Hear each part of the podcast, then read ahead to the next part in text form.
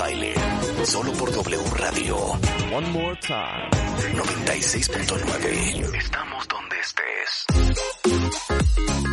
Son las 11.08 de la mañana en W Radio. En unos momentos más, su visita anual es nuestra visita de doctor, que hacemos Sebastián Yatra y yo, para reír y carcajearnos. Y aparte, viene a presentar el nuevo, el nuevo sencillo, TBT. TBT. TBT. Sencillo TBT. TBT. Pero no es Throwback Thursday. ¿Qué será? Throwback Thursday. ¿Qué será? TBT. TBT, Throwback Thursday, que justamente está sonando. Y aparte, hoy en la noche y mañana está en el Auditorio Nacional en la Ciudad de México. Eso va a suceder en un momento más. Pero les digo una cosa. Antes de eso, tenemos a una eminencia en el tema, cortesía de Bebemundo. El doctor David Gómez Almaguer es hematólogo, jefe del Departamento de Hematología del Hospital Universitario de la Universidad Autónoma de Nuevo León director del programa de trasplante clínico de la Universidad Autónoma de Nuevo León, presidente de la Sociedad Mexicana de Terapia Celular y Trasplantes de Médula Ósea, AC, Chair of Council de la International Society of Hematology, titular de la Academia Mexicana de Medicina, miembro de la Academia Mexicana de Ciencias, y ya basta, David. No puede ser la extensión de tu currículum. No, y ese es el resumen, Marta. Bueno, pero tú no tienes llenadera, David. No, no, no. ¿Cuántos años llevas estudiando? No, muchos. Me da pena, no debía decirlos. Me- mi esposa me lo prohíbe. ¿Cuántos? No, pues de hematólogo ya 30 y, ¿qué? 39, casi 40. Ya trabajando como hematólogo. Y desde que estudié, pues empecé, uy, 1969 hasta la fecha. Mira nomás. Y yo con carrera trunca. No, yo me siento muy mal. No, muy mal.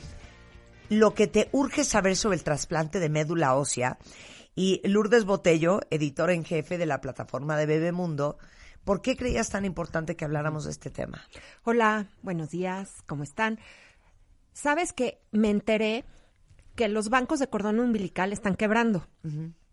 Que esta escena de me tienen que encerrar tres meses de Grey's Anatomy, de tres meses de su vida en un cuarto estéril porque lo van a trasplantar, porque ya no es cierta.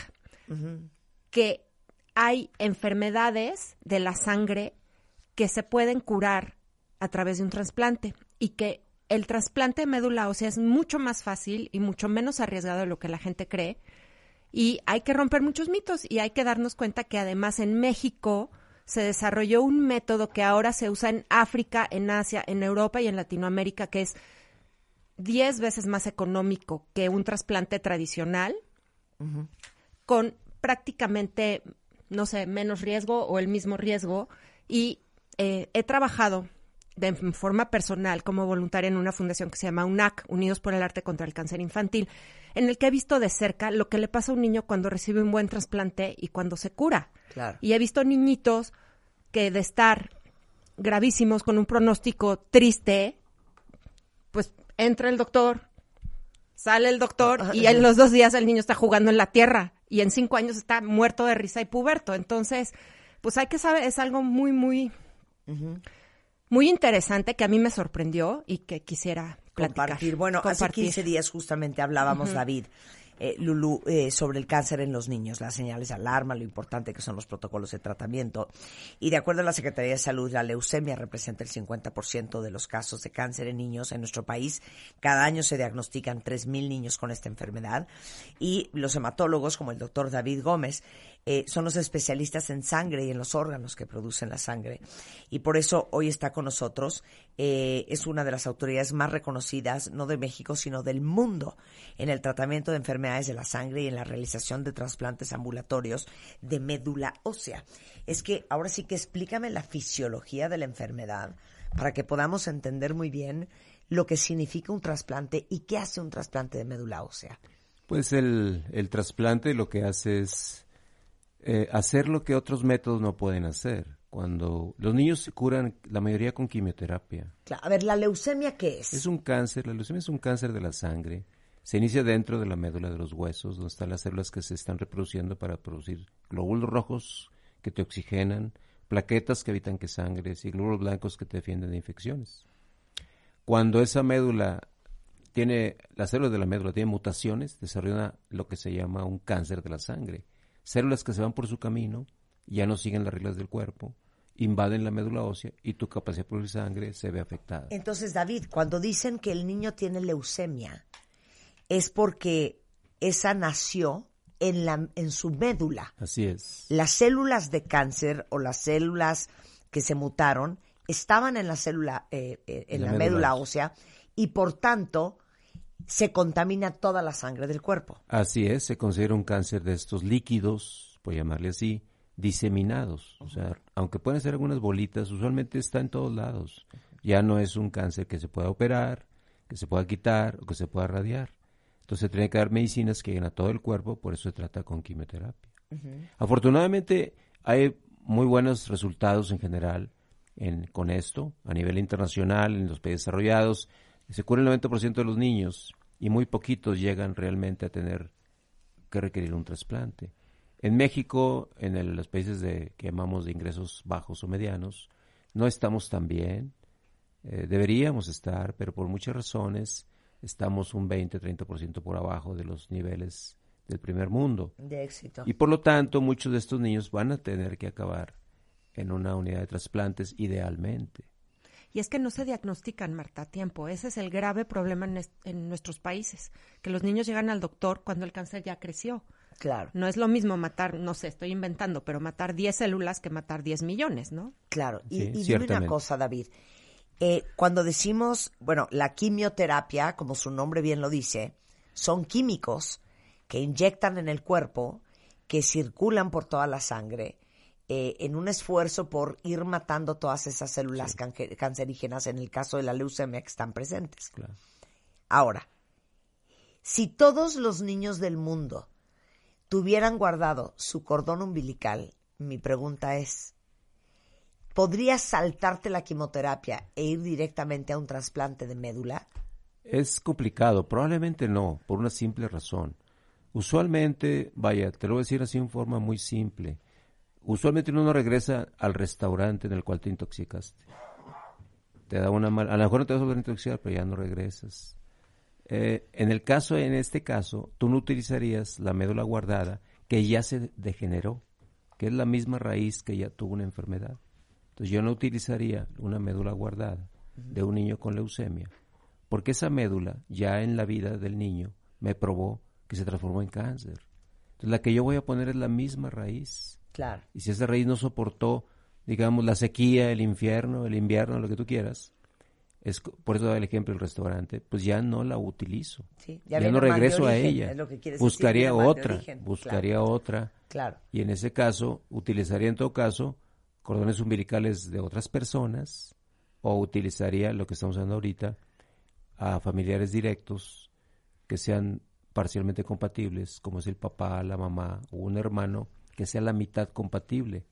Claro. Y eso se llama haploidéntico, que es la mitad. Y es una técnica nueva que, antes no, usábamos, que antes no usábamos. Es que antes, ¿te acuerdas que buscan it's a 90% match, ¿no? Sí, Te sí, decían. sí, 90% Ah, igual. ajá. O 100, sí. O 100%, ¿no? Eso es lo que buscabas. Realmente lo que ha avanzado es que ya no tiene que ser, vaya, con que sea 50% igual. Así es. Haploidéntico. Esa es la nueva modalidad que ya empezó hace varios años a hacerse en México. Ok, a ver, David, te la voy a poner difícil. Sí. Descríbeme, no sé si es con una fruta, no sé si es con un artefacto, una médula. Bueno, la médula es como un jardín, haz de cuenta.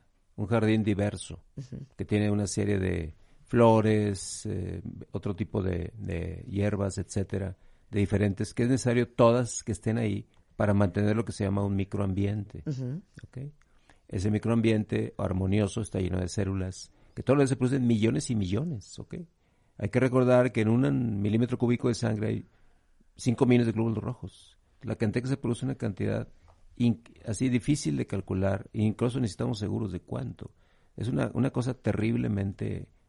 Si entraras ahí, yo creo que estarías viendo una, una, una cosa, una fábrica brutalmente eficiente, que años y años está todos los días produciendo sangre.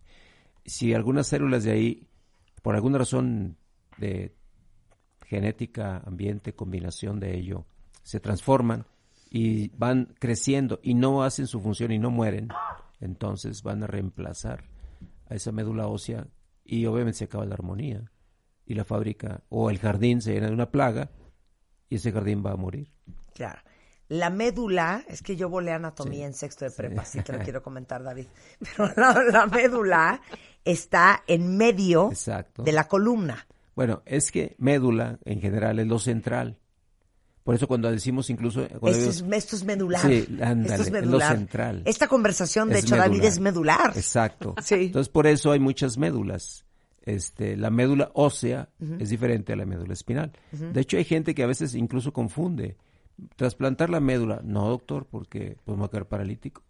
O sea, mucha gente, es más famosa la médula espinal, llamémosle así, Claro. más popular que la médula ósea. Ah, o sea, pero podemos extraer médula del fémur, por Sí, ejemplo. Del Claro. fémur, de la cadera. O sea, lo que ustedes conocen para que mejor me entiendan, como el tuétano. Exacto, es ¿No? el tuétano, sí. O sea, si ustedes ven un huesito cuando La- han comido tuétano, lo que está en medio Esa es la médula. es la médula, que no doy crédito que se la coman, qué puercos, ¿eh? Pero a ver, entonces, esa es la médula. Esa es. Cuando le da a un niño leucemia, Esa médula se llena de células cancerosas. por eso, pero ¿cuál médula? ¿Puede ser de cualquier parte del hueso, del Sí, cuerpo? usualmente en los niños pequeños hay mucha médula. Uno va- cuando vas creciendo, la médula se va confinando a lo que llamamos el esqueleto central. Científicamente llamamos esqueleto axial, que es la parte central, de cráneo a cadera. Ya los huesos largos, piernas y brazos ya no tienen casi médula. Los niños pequeños, antes de dos años, tienen médula en todos lados. Entonces, a medida que van creciendo, la médula se va haciendo hacia el centro del cuerpo. Porque el, el hueso se va haciendo más, más, más largo, grande, más, resistente. grasa, Sí. exacto, más lleno de calcio y ya no es un buen ambiente para la médula. Y además la médula en un esqueleto de adulto tiene más espacio donde vivir, mientras que un esqueleto de niño tiene menos espacio, pero se ocupa todo. Claro. Y al momento que vas creciendo, el espacio ya no es tan importante porque va creciendo el cuerpo y hay mucho espacio en caderas, vértebras, esternón, costillas y cráneo. Ahí hay mucha médula. Entonces, ¿de dónde viene la leucemia? ¿De cuál médula? Puede ser de cualquier parte. De la médula, exactamente. Son células que como están en cualquier parte, se van a, se transforman, no sabemos exactamente dónde, y empiezan a crecer y pueden tardar meses o años en dar los síntomas. Cuando ya crecieron mucho, ya la sangre empieza a fallar y hay cansancio, hay dolor en los huesos, hay fiebre y esa es la leucemia. A ver, entonces, David, cuando dices voy a hacer un trasplante de médula, que es tu especialidad, Sí. ¿cuál médula trasplantas? Si hay tanta médula en todo el cuerpo. Ese término eh, lo seguimos usando porque es un término muy conocido. Entonces no queremos abandonarlo. Pero realmente lo que trasplantamos son células. Ya empieza a moverse el término de trasplante de médula a trasplante de células, porque son células las que trasplantamos. O sea, no vamos a trasplantar esta gelatina del tuétano. Claro, claro. No raspas el hueso, saques esa gelatina y metes otra. Sí. Entonces, ¿y cómo es el trasplante de médula? En la actualidad, como lo hacemos es, eh, tomamos células de la sangre, hacemos que las células madre, las que dan lugar a todas las células de la sangre, que son, ya las tenemos identificadas, hacemos que circulen y mediante una máquina separadora de sangre, que se llama ma- máquina de aferesis, porque en griego aferesis es separación. Entonces, de esa máquina, con esa máquina por un brazo, sale tu sangre y regresa por el otro, muy poquita. Pero eso lo hacemos durante unas tres horas y de ahí obtenemos una gran, millones y millones de células madre de un donador sano para un donador enfermo. No, ya no entendí. Ya no entendí, David. No, para nada. Vamos de cero otra vez. A ver, Rebeca es mi hija Ok. y tiene eh, leucemia. Cancelado, cancelado, hija. Yo voy a ser su donadora. Ok. Llego contigo. ¿Cuál es el procedimiento?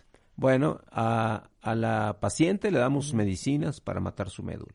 A medicinas Rebeca. que normalmente ya no, difícilmente ella se recuperaría sin un trasplante. O sea, llevamos, la llevamos hasta un punto, frenamos en la Sí. rayita Sí. con el tratamiento. Antes de que te mueras. Eh, Ajá. así Ok. es. Luego, al donador, ¿A en mí? este caso tú, te inyecto unos medicamentos para que produzcas muchas células y tus glóbulos blancos suben normales, empiezan a circular en gran cantidad.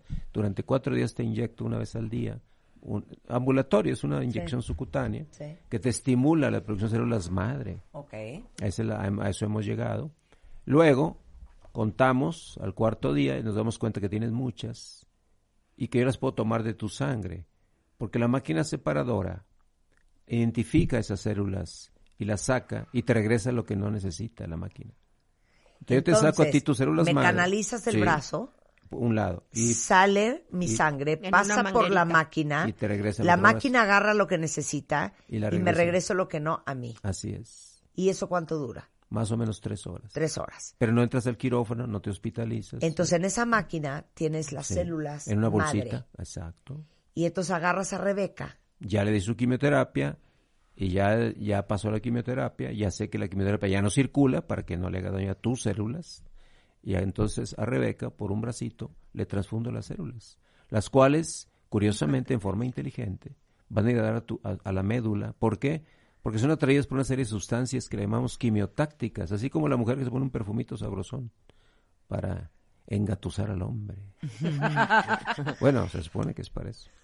Ento- o para, entonces, esa, esas sustancias de atracción hacen que esas células se queden en la médula ósea. O sea, no te tienen que punzar la espalda, Claro, nada claro. de esas No. escenas O sea, de ya no Raspan esa médula y pues, está hasta pésimo hacerla- el nombre, claro. no es trasplante de médula.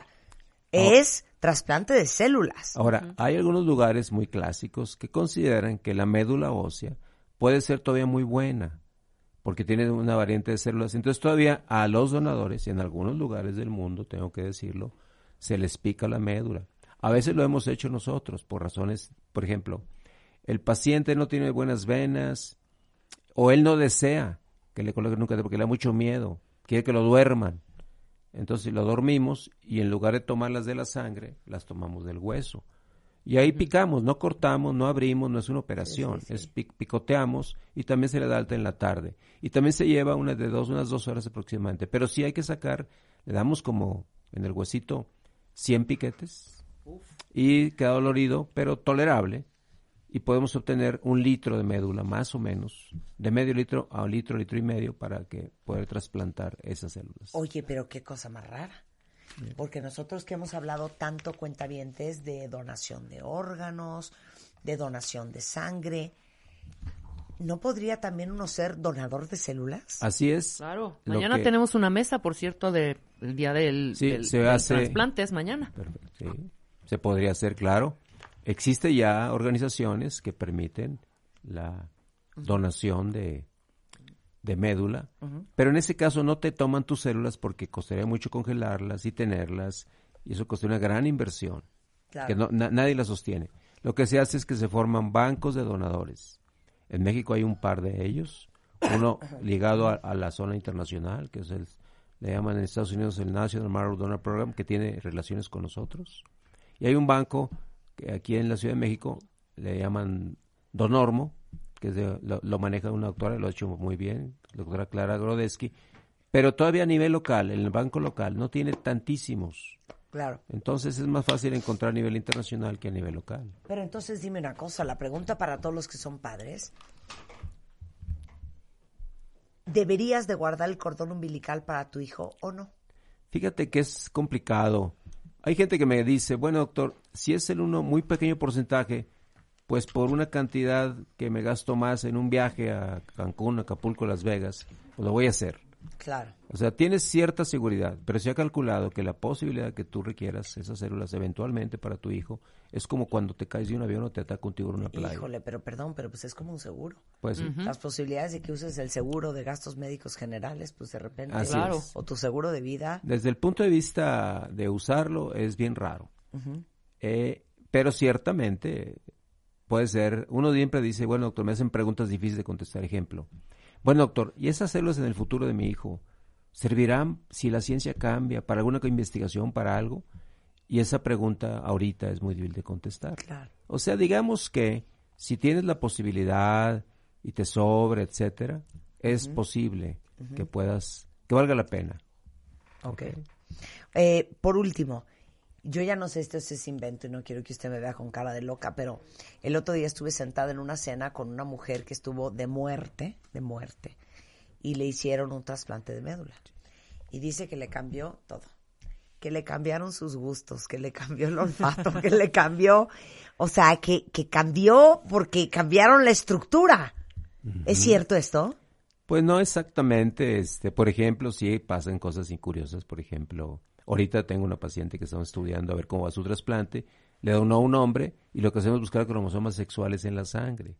y ella ya tiene cromosomas XY, Ajá. ya no XX, pero en la sangre. No cambió su gusto sexual o su preferencia, no, gus- no cambió Sin ni su Su- voz. su fe- Doctor, no le han Todo. salido testículos, No. a eso voy. No, no. Qué cosa más interesante. Y sí, a veces las, dependiendo del tipo de trasplante, porque a veces usamos una- un tratamiento muy intenso o uno menos intenso, en el más intenso sí puede haber alteraciones de otras cosas, gusto, reproducción, eh, menos motivación para muchas cosas, pero en general hemos podido evaluar la calidad de vida de los que sobreviven y muchos de ellos se sienten contentos del trasplante, les va bien. Y también es importante decir que no se arrepienten. Sí. Pero también hay lado oscuro. Cuando un paciente entra a un trasplante, tiene un- una posibilidad de complicarse y de morir. En el llamado trasplante autólogo, que es de ti mismo, que es el más común, Sí. es del 1%, es muy bajo.